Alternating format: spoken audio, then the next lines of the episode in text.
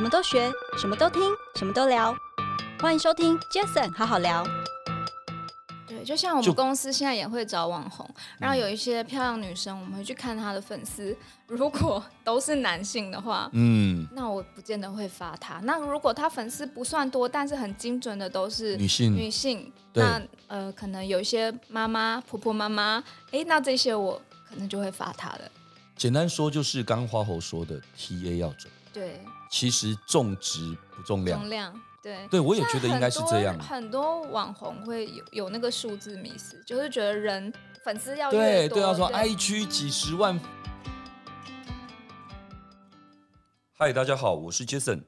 这个 Podcast 成立的目的呢，主要是希望透过每一次邀请我在不同产业领域的来宾朋友们，借由对谈的方式，轻松分享每个人在不同专业领域上的观点与经验。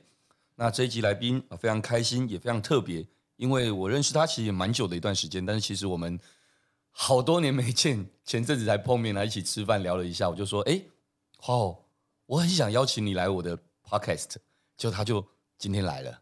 哦，对，我刚才已经讲了他的名字，他就是人称布洛克始祖的苏花猴，花猴，花猴，欢迎你。大家好，杰森你好。OK，我想今天这一集真的很有趣哦，因为花猴刚刚一来的时候，我就在猜，我连问都不用问，我知道比他一样有名的 Bubble 这只狗狗一定也来了，它的小公主，对不对？所以 Bubble 来跟大家 say hello，汪汪汪。他现在超可爱的，就这样趴在我的这个沙发上，然后很舒服的。悠然的躺着。对，我刚进来的时候还问说：“你的地毯会很贵吗？你的沙发会很贵吗？”对，我说还好还好，不贵不贵。他说他赔得起，对不对？对，没事。我想那个都可以跟花猴睡在同一张床上的 Bubble 了。哦，那基本上谁会担心他？他的毛？我每天很认真清洁，一个礼拜做一次 SPA。真的啊，好，好，哎，虽然很辛苦，但是我看你真的乐在其中，哎。因为我没有小孩啊，我不像你哦，是啦，对对对，你就把他当小孩一样这样照顾哦。对，OK，我想刚刚一开始介绍了苏花猴，就我都叫花猴，有人家都叫他叫猴猴，嗯，对不对？好，很多人都知道花猴经营部落格十几年的资历了，哦，嗯、所以大家都说哇，网红始祖、布洛克始祖这样子。那其实花猴当年呃呃，因为我十八年前创业的时候。就独家代理无名小站的广告嘛，嗯，所以那时候我们都很清楚，知道花猴真的就是那时候很布洛克的代表人物。那时候登上了像雅虎的奇摩首页啊，然后点击浏览次数破亿啊等等，创造很多很多这些当时候布洛克的一些亮丽的成绩。那说真的，后来这十几年这样过来，到现在你看你的 FB 粉丝数啊，也有超过五十万的追踪啊，IG 也是几十万的人的追踪。你甚至于这几年自己也自创了一个自己的服饰品牌，叫什么、嗯、？Fancy Fancy，Fancy Fancy，对不对？我想有这么样的一些经历跟经过，从十几年前布洛克时代开始到现在，我觉得等一下有很多值得我们来聊聊的地方哦。那我先好奇的问，为什么叫花猴？当时也没有想，好特别耶。就是我们那个年代，是其实在写部落格的时候，就不像现在年轻人，他们可能就是哦，我立志要做 YouTuber，我立志要当网红，但我们那个时代没有嘛。对，我那时候只是自己写好玩，然后自己有一个小天地可以抒发抒发心情。嗯，所以对于名字这件事情，真的就是无所谓，就很随便。嗯，因为是我本名的关系，念起来谐音会有一点像苏化后。对对，然后。我现在超后悔的啊！我那时候怎么 就不取个？你看女王，吼、哦，多有气势。其实不会啊，我觉得其实挺好的，因为那个印象度其实很高。因为我记得八年多前我们有一次有一个聚会嘛，嗯、对，对不对？然后我那次聚会，我觉得我那时候 FB po 上去，我身边一堆朋友说，也太羡慕了吧！当时候大概美妆部落客 大概最活跃的这些什么花猴啊、呃 Nancy 啊，很多很多这些小草莓的很多这些朋友都一起吃饭。那那时候就会发现。哇，对我也会觉得说，，HR 他们都叫什么 Nancy 啊？是不是小草莓啊？多可爱！可是坦白讲，是可爱，然后也都很好记。但我觉得花猴真的是特别哦，就让人家觉得奇怪，就是清清秀秀、漂漂亮亮的女生，哎，为什么叫花猴？我后悔了，但这名字就一路跟着我十几年。对，但我觉得也可能因为这样子，这个名字也好，或是你人如。哎，不能讲人如其名啊，名名字跟着人哦，对，就会大家可能会觉得名字很亲切啦。对，对，我觉得其实应该是用亲切来讲。可是其实我们刚刚聊到了，因为那个年代大概二零零四零五年，也刚好是我创业的那个年代。嗯，其实那个时候刚好无名小镇刚起来嘛，那部落格、部落客也刚开始兴起，所以那时候就是所谓的自媒体元年。嗯，所以很多人就像你喜欢买、喜欢写、喜欢分享，哎，不知不觉的就累积了很多的这些。粉丝，嗯，也就我们所谓现在的 KOL 这样的一个影响力。可那时候是什么样的契机，会让你开始从专职这个布洛克开始去做起？因为我发现他可以赚到钱。哦，你你发现、欸？你那时候怎么发现的？我那时候原本是在电视台上班，然后我是做编导，所以我那时候的工作其实就是剪接，就是一直整天都待在剪接室里面。对。然后后来开始写部落格之后，就有就有嗯。中间的公司找我发案子，对那那时候就想说，哎，赚一点外快也不错啊。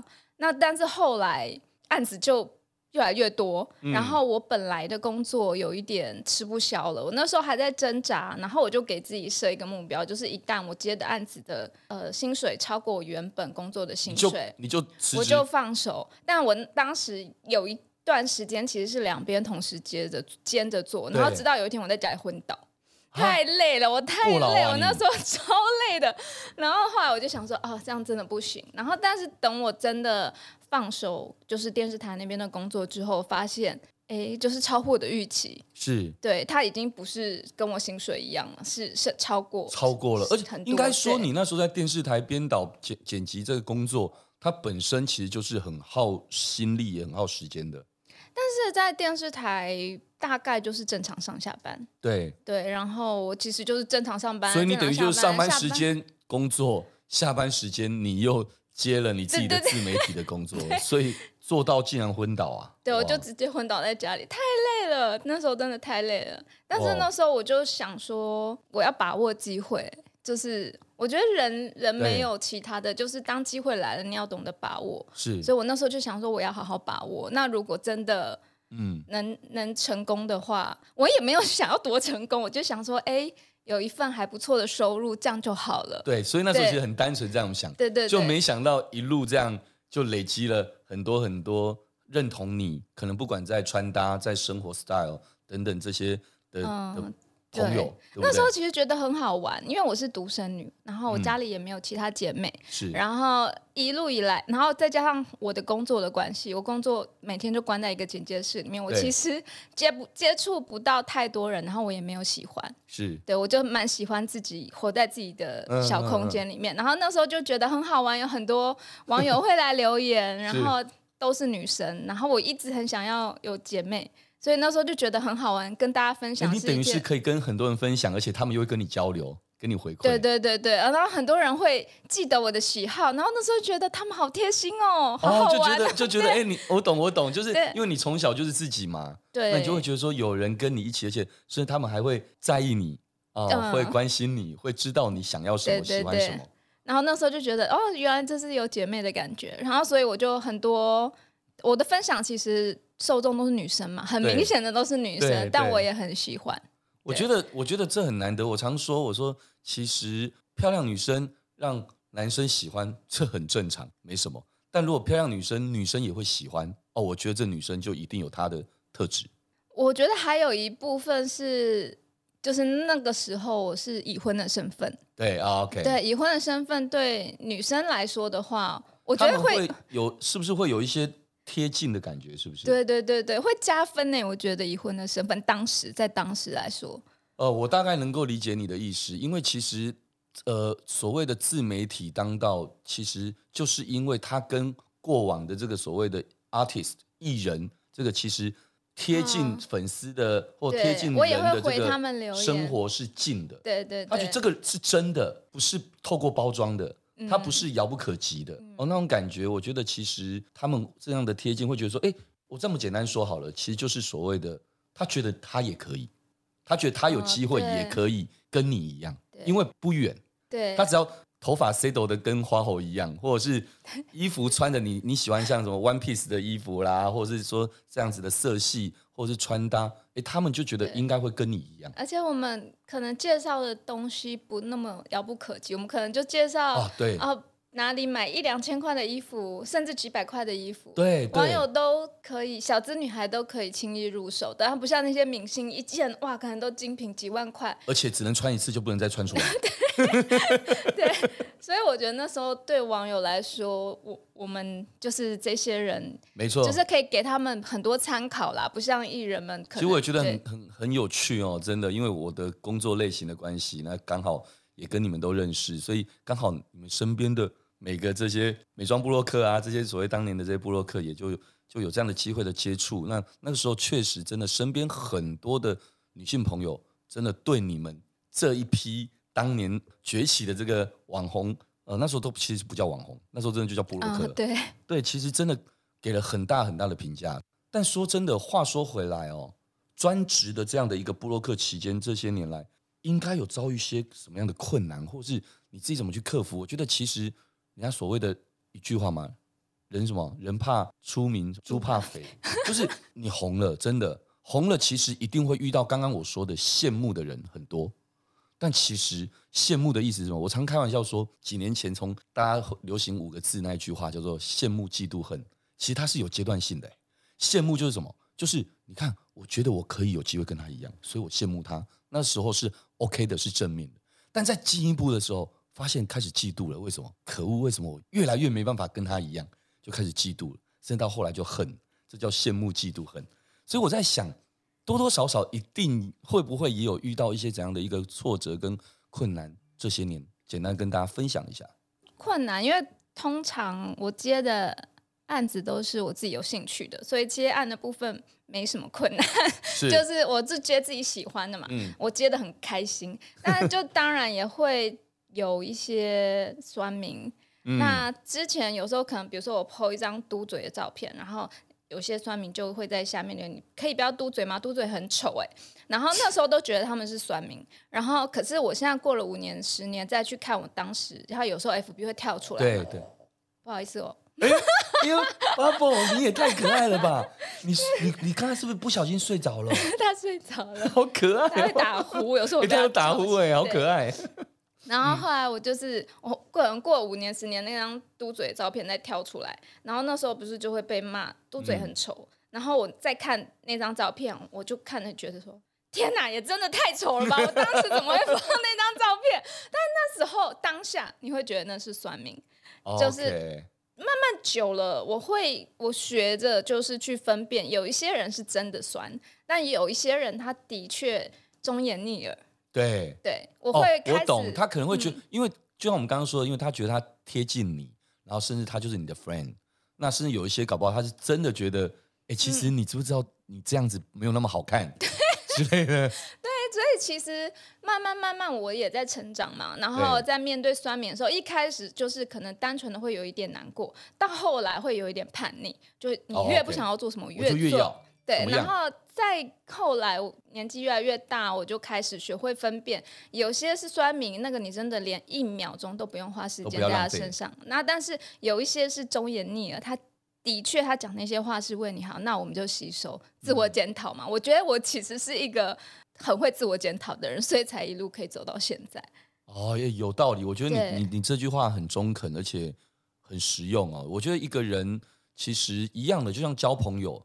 其实，如果你你就是完全的都是为所欲为，然后别人对你的关心你也不想不想理会，那人是互相的，那谁谁还要跟在你旁边，嗯、或者陪在你旁边？嗯，像我自己常常有时候就是，比如说我最近的婚姻，就是、嗯、我们不是我我离婚了嘛，然后我可能就会去问我朋友说，呃，我的问题在哪里？嗯，就是我不会想要一昧的去责怪对方，因为婚姻走到一个。地方就是会分开两个人，一定都有问题。嗯、但我想知道我的问题在哪里。那我想知道的原因不是我要去挽回对方，而是我未来还有很长的路要走。我会你想让自己更好，对，我想让自己更好，也希望下一任更好。嗯、所以就是对网友给我的回馈也是同样的道理。他们给我这些就是回应，然后不管是好的、正面的还是负面的，那我能改的、我能吸收的，我吸收，那个只会对我未来的人生有帮助啊。嗯，对。我想花，我刚刚提到这一段，我我我我非常的认同哦，因为第一个，其实如果你能够自己从自身检讨起，就是我们不要管别人，因为我觉得所有的事情，其实本来很多事情其实也是立场，嗯、也我们先不要讲对是非对错，而是我们如何让自己变得更好。就像你刚才讲的很棒，是让自己变得更好。你也希望让未来你的那另一半，假如未来的另一半也可以变得更好，因为这就是人生的学习啊。对，我们不希望我们人生过的一些过程是没有累积的，不管是经验的累积或智慧的累积。所以，因为我觉得就是因为你有这样的一个个性使然吧。那你看，并不是所有，尤其是自经营自媒体，不要说经营自媒体，包括艺人也一样，也没有人在红红这么久的。对，可是你在经营自媒体这件事情来讲，其实你很清楚，第一个你先做自己，然后第二个你让自己得从这个过程当中去虚心接受。那这时候对别人来讲，他会跟你一起长大。事实上，我相信你的很多的粉丝，其实基本上现在很多也几乎都是亲手女或熟女。我想应该从没有结婚、没有生小孩，现在可能都每天真的在带着小孩。然后还有很多网友会留言说：“我是看着你的部落格长大的。”其实说真的，我身边很多朋友知道一些一些女性朋友知道我认识你，嗯、他们第一句话都说：“哇，我真的是看他布洛克长大。”我说：“你你你跟人家年纪也差不多，你呢？但是一样，就是他跟你一起长大。嗯”对。那当然，最近又多了一一块，就是等一下，那你跟他吃饭，那个 Bubble 有在旁边吗？我说有啊。哎，有没有机会我可以跟他一起吃饭？我说嗯，好，等我有机会再说。就。你看，我觉得这就是一个正面的，让别人可以觉得开心、舒服。我觉得你给别人一个温暖跟开心，我觉得这也是可能这十几年来，你可以在自媒体的经营上面，不管从布洛克到 YouTuber 叫 KOL 网红这些名词，其实都不重要，重要就是你就是一个在这一块的一个具有影响力的人。我觉得这一点其实真的很重要。那既然我们聊到了自媒体的这个经营，我觉得一定会有一些人很好奇，因为第一个他可能单纯好奇，再者可能有些人真的会想要自己也想要学你一样。那你这样怎么样的一些发文啊，怎么样的 content 内容啊，让大众去引起他的关注跟议题这一块，我相信现在搞不好有这样的学校啊，搞不好有这样的，好像有这样有，好像听说应该有开这样的课。对，但我觉得很多你一定是摸石头过河，一路这样过来，对吧？那你自己有没有什么样的一些感想？就是，哎，对啊。怎样的发文内容，你觉得大家才会共鸣？我觉得这一点一定很多东西是你自己心里很清楚的，毕竟十几年的这个经验过来嘛。我觉得就是要有一些私生活。OK，对，就是你可能我我通常如果一篇文章，比如说我就是呃讲到这个餐厅好吃，或是这个景点怎么样，就是会比较少了味道哦。对，但是你要把可能这中间发生了什么有趣的事情。然后，或者是就是要有一些内心的东西，而不是只是单纯的介绍。我觉得不是表象的东西。呃，对对对，有一些你真的心里的想法的时候，网友会特别有共鸣。那但是在早期的时候比较不一样，早期的时候是哦，比如说十款 One Piece 穿搭，那个时候或二十款 One Piece 穿搭成一篇文章，那个时候会很多网友看。可是越来越多了，越来越多是。这个社会一直形态一直在转变，所以你其实也是要跟着时代的转变。当时那样的发文是有效，可是到现在又……嗯，巴博，巴博，你好，给我面子哦，欸、太棒了，太棒了！因为我相信一定有一些一些听众朋友的对巴博觉得哇，巴博好配合哦，因为我们刚才突然在聊私生活，就让他知道说，你看巴博也是有很可爱的一面哦，就像你另外一半躺在旁边。也会打呼一样这么可爱，他真的哎，Bubble 你太可爱哎，这代表什么知道吗？代表第一个，我办公室很温暖；第二个，安心，我们两个人的声音让他很舒服啊。对，他睡得很安心。哎，那这样应该有验证。我昨天晚上的一个晚宴，有朋友跟我说说听我 Podcast 就声音还算蛮有磁性的，让我突然有点开心。啊、对，你声音是好听的，声音是好听的。哇，Bubble 太给我面子了。好，赶快我赶快拉回来。哎，你刚才讲那一段话让我想起，哎，前阵子好像有人采访那个 Podcast 和百灵果，他们两人就在分享说，哎，为什么百灵果的节目会这么受欢迎？他们就回答了说，可能他们给人家的感觉就像是在餐厅里一两个人在聊天，而隔壁桌好像在偷听他们聊天的那种感觉，嗯、就是他们真的就在聊他们的心理、他们的私生活，他们很轻松的那一面。我觉得从你的角度，你不管今天在分享你刚刚说的任何的分享，我觉得从这个角度来讲，应该也会是众多网友他会觉得比较有感觉的，而不是很表象。我觉得好像就是又回到了一个起点。刚开始做布洛克的时候的差别是我们跟艺人之间的差别嘛，会觉得我们很亲民。可是后来慢慢的，所有的网红越来越专业，不管是拍照、摄影、妆容、造型，都越来越专业，分享的东西也越来越专业。然后现在又开始慢慢要要回到以前了，我感觉。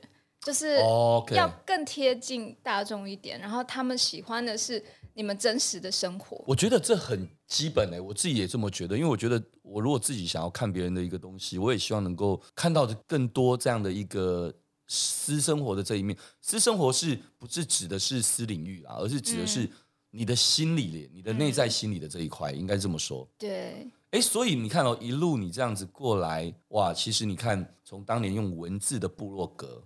到后来的 YouTuber 哦，就这个所谓的影像也好，到直播，到很多很多的这个，包括电商等等这些，我觉得你真的是非常的与时俱进诶，你真的非常与时俱进在做。那我觉得那一路过来，你觉得怎么样的契机啊，让你开始会想要自创品牌？诶，我觉得呃，自创品牌，我相信。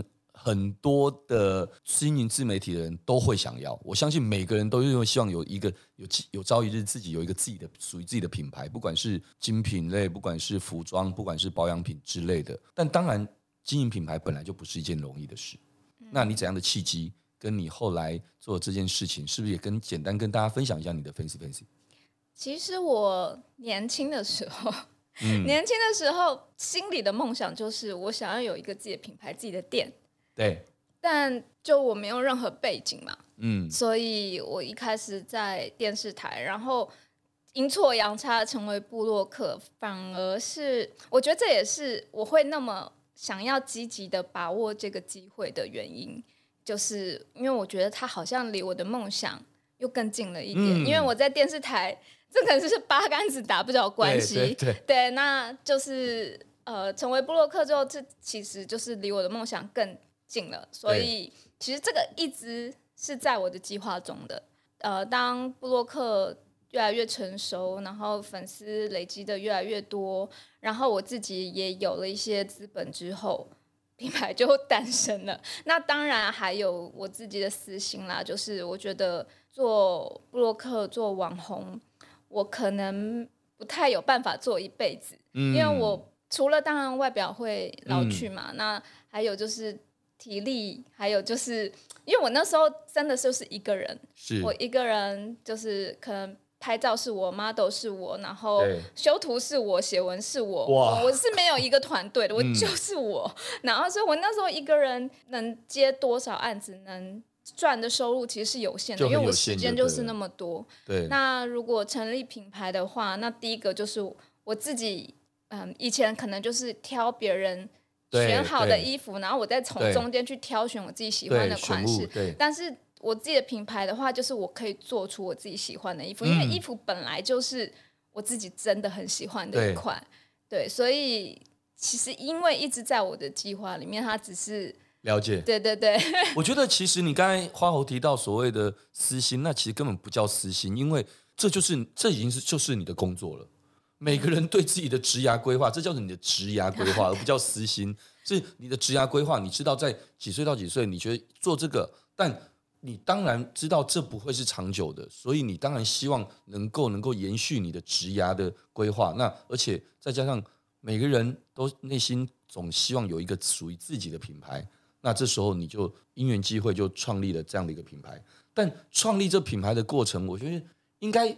也不是只是时间到了就就这样的一件事，而是在整个过程又是一次的那个摸石头过河。对，当然中间有摸索过，中间我们一开始的时候是卖日货，嗯，然后再来，但日货有一个缺点就是，我比如说我我呃推了这样商品，然后卖的很好，然后我可能卖了，缺货了耶，对，就没了。他他现场有。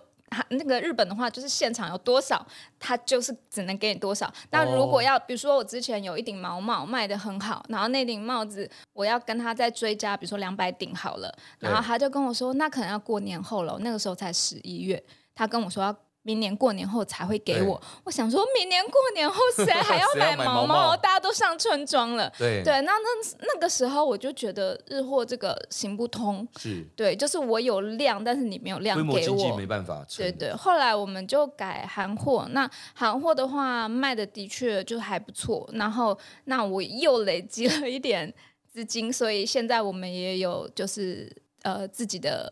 衣服就是自己做的衣服了，是对对，因为等于是你自己可以比较，就你刚刚讲的没错。其实有些时候是我明明有量，但我却没有货交不出来，对，很可惜，这样很可惜。而且再来，不只是可惜，而是对对喜欢你的这些这些朋友们来讲也很可惜，因为他们看得到吃不到，那很瘙痒哎。对。哦，所以最后你自己做了一个更好的一个决定，是其实都是从服装这一块切入，对不对？对，但是呃，之前日本的话就会还有一些杂货类的，然后到韩货的时候才算是全面是衣服类的衣服、服饰配件之类的。所以这样子自创品牌到现在也大概多久时间？七八年了吧？哦，有七八年的时间了。那其实自创品牌前后，你自己或者是你感受到的整个氛围。有没有什么样的一些不一样？对你自己的自我成长也好，各方面。我老实说，就是 我现在比较开心。就是以前当布洛克的时候，虽然我觉得我是一个本来就比较乐观的人，但是多多少少还是有一些包袱。你指的是因为？协助可能这个厂商协助这个品牌在做这，嗯、你还多少多多少少还是会有一些绑手绑脚。对对对对，就不是自己的东西。但是现在因为是自己的东西，我我觉得我还蛮任性的在做，就是像有时候挑款，然后从韩国寄来之后，就是那个款式可能哦我收到了，发现我没有那么喜欢，那我可能就直接跟员工说这个不要买，或是这个衣衣服穿起来会刺刺痒痒的，然后。我就会规定他们每一个人都要先穿过，然后确定这件衣服是 OK 的，我们才拿出来给客人。那但是以前可能是跟别人合作的时候，多多少少可能会有一点顾忌。嗯嗯，对对对。那现在的话，我就是完全的，就是做自己。那我也我觉得我现在更可以对得起客人。嗯嗯，对，更对得起我的网友。不开心的事我就不做。我觉得我真的是一路以来都是还蛮任性的人，对。没有我，我觉得其实就做自己，我觉得很重要。嗯、那你觉得经营自媒体这件事情，如果说要跟着时代去演进、去改变，应该怎么去做？这没办法哎，如果你你是要成为一个网红的话，你真的没办法，你就是得与时俱进。你就像我一开始呃在做品牌的时候，我那时候呃只有拍照，然后贴文。然后我还没有开始直播，然后我那时候有一点排斥直播，就是嗯，对，因为我觉得我自己不是一个很会说话的人，然后我那时候就一直不愿意尝试这件事情。然后有一次好像不知道是，反正我们就是去韩国做了第一次的直播，然后那次生意就爆单。哇哦！然后我那时候其实也是蛮纳闷的，我就是想说，我照片修的漂漂亮亮给你，然后。文字介绍的清清楚楚给你，就是大家为什么还是喜欢看直播？那后来很多网友给我回馈，就说因为直播他可以看到你三百六十五度的穿起来的样子，然后包括你最真实的感受，然后包括就是因为直播你不能修嘛，对，啊、对，你穿起来是什么样子，你就是什么样子，对，对，所以他们可以看到最真实的样子。然后我想说，那时候还在想说，那直播有时候可能灯光或是场地的关系会有一点色差，然后没有照片来的精准啊。对对。然后但是就是没想到，就是因为直播，就是我觉得你不能去排斥，就是你要一直不断的接受新的东西。哎，所以这些年来，真的所谓的电商直播电商这一块，其实真的跳跃式的。爆炸成长，对，因为就是 网友，就像网友之前喜欢当看网红，就是觉得，哎，就是他呢可以看到他们最真实的样子，而不是明星经过包装后的样子。对那直播也是，所以对你来讲，这些年来这样直播下来，你面对镜头的那个自然度跟那种习惯度，你已经就像当年的这些主持天王一样，只要节目一开始三二一。你就立刻可以进入这个状况哦，对不对？我本来就不怕镜头，你本来就不怕镜头，但是我就是懒。天秤座真的很懒，我告诉你，就是怎样轻松可以就怎样做，能能坐的就不站着，能躺着就不坐的那种。对，我懂你的意思，我懂。就每一次可能哎要做这件事啊有点累，但其实但我相信你每次做做完之后又觉得很开心。哦，对啊，如果。反应好的话，当然很开心；那不好的话，我就检讨改进。我这个人就是不太喜欢任何事情影响我的情绪，所以我做不好我就改进嘛。有，因为其实杰森好好聊这 podcast 大概也两年多了。那之前就很多朋友都开玩笑说：“哎，你要不要把杰森好好系列可以变成一系列的一些 IP content？” 我说怎么说？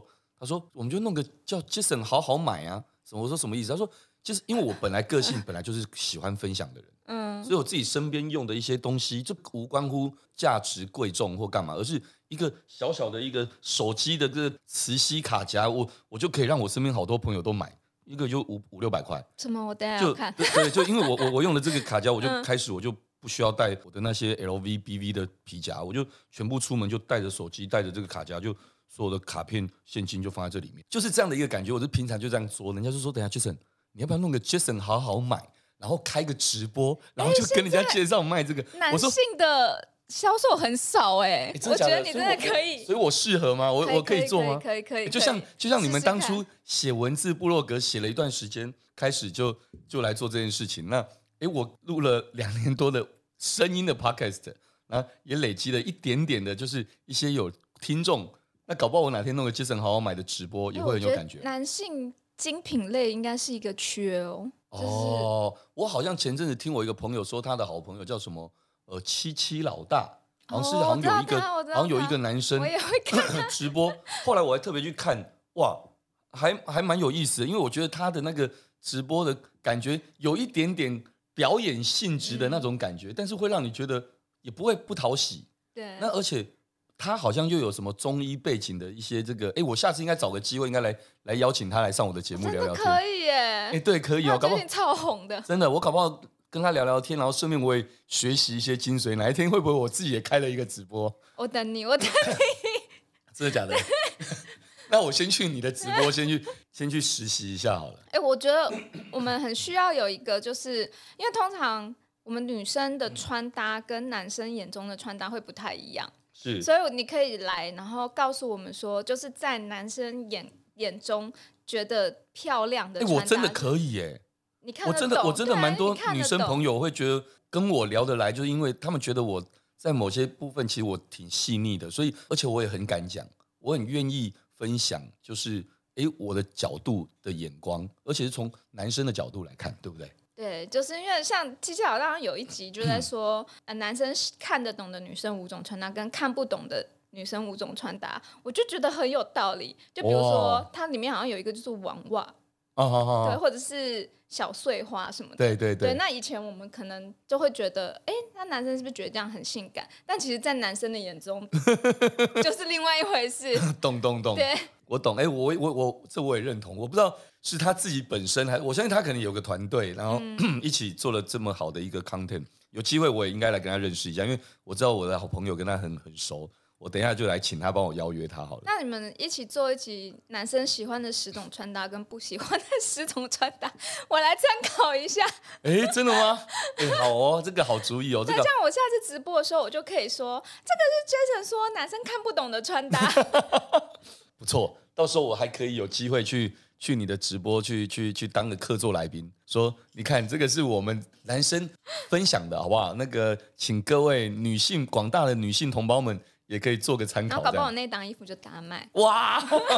结果那一档之后，Jason 好好买直播就开始开了，然后我就直接找你合作。哎，这个体验很不错。我觉得其实还蛮好玩的，因为其实你说我一开始真的误打误撞嘛，那时候因为我们做 digital marketing，那我就在想说，哎。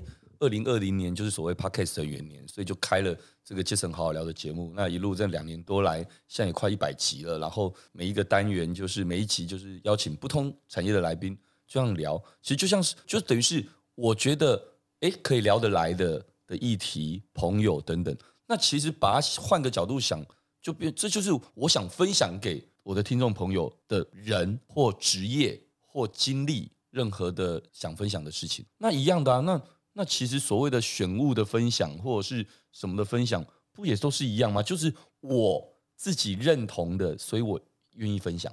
当然啊，而且就是网友也的确，他们需要这些资讯，因为很多商品它没有很详细的介绍，就是一个页面。但如果有一个人可以很详细、很真诚的，像我我自己，嗯，我我也有我喜欢的网红，是，然后我也有信任的网红。有时候他推什么东西，那个东西可能是我平常不太会注意，但因为他的介绍，所以我也会买。真的哦。对。哎、欸，我觉得我在我这讲了两年多了，我好像真的应该来玩玩看。哎，push 一下你们老板、啊。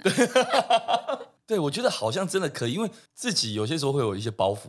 因为像就像我们经常要聊 podcast，我是从来不接夜配的，因为我就是觉得就就好玩，然后这样分享。那可是你再怎么样，你今天真的到了直播的这个带物，可是我后来想想，干嘛有什么包袱？就像我我今天本来就是介绍好东西给朋友，而且这些都是都是我自己喜欢的。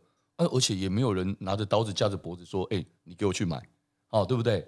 所以其实我觉得，嗯，maybe 搞不好今天跟花猴聊完这一集之后，我真的会很认真去看。我真的觉得你可以，因为老实说，你不缺钱，你不会为…… 我说实话，你不会为了因为想要这个收入，然后去推一个你不喜欢。哦，这这肯定对对。那所以越是这样的人，我觉得他的公信力越高。哎。哦，至少我们是中肯的。对啊，对对对，没没没有不缺钱，我们我们还在努力赚钱。好好，赶快换换到下一题，真的是。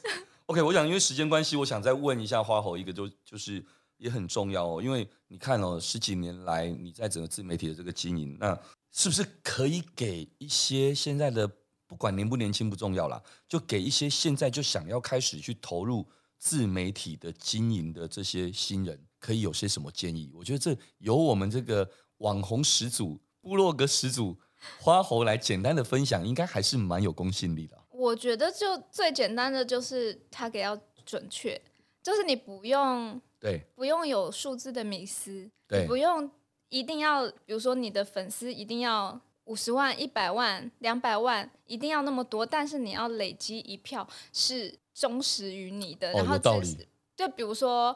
cosplay 好了，嗯，虽然我对这块完全不熟，但是这一块的确是小众嘛。是，那你只要能够抓住了这一块，那你就能赚到钱。但是如果你的 target 是分散的，我觉得那个反而不见得是好事哎、欸。嗯，对，就是东一块西一块，然后那哎，那你分享的东西到底哪一个是有效的？看不出来。而且如果那个 TA 只是想看看漂亮的照片啊、嗯哦，那那但是却。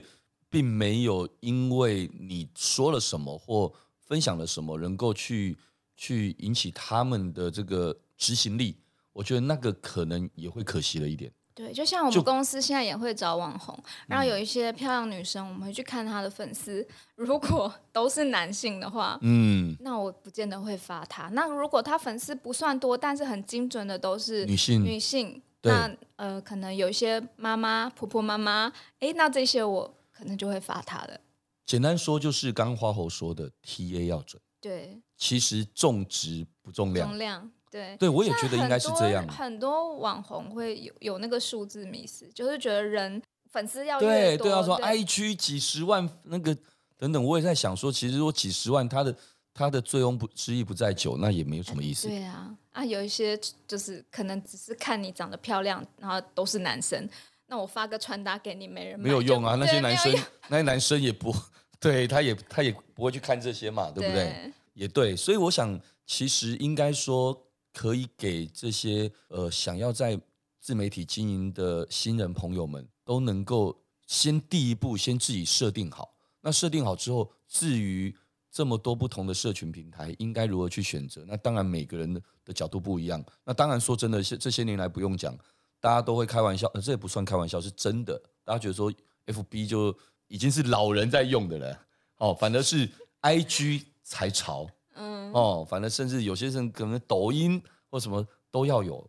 那我觉得这就可能要先设定好你自己的 TA 是什么，然后你从哪个地方先去累积这些。就像花猴，你当年是先从呃像无名小站那个时候的。布洛克的这样的布洛格开始写文字，然后开始累积的这些。那当然与时俱进，当然那时候可能 smartphone，那一路到现在的直播，我觉得这一些其实都是与时俱进。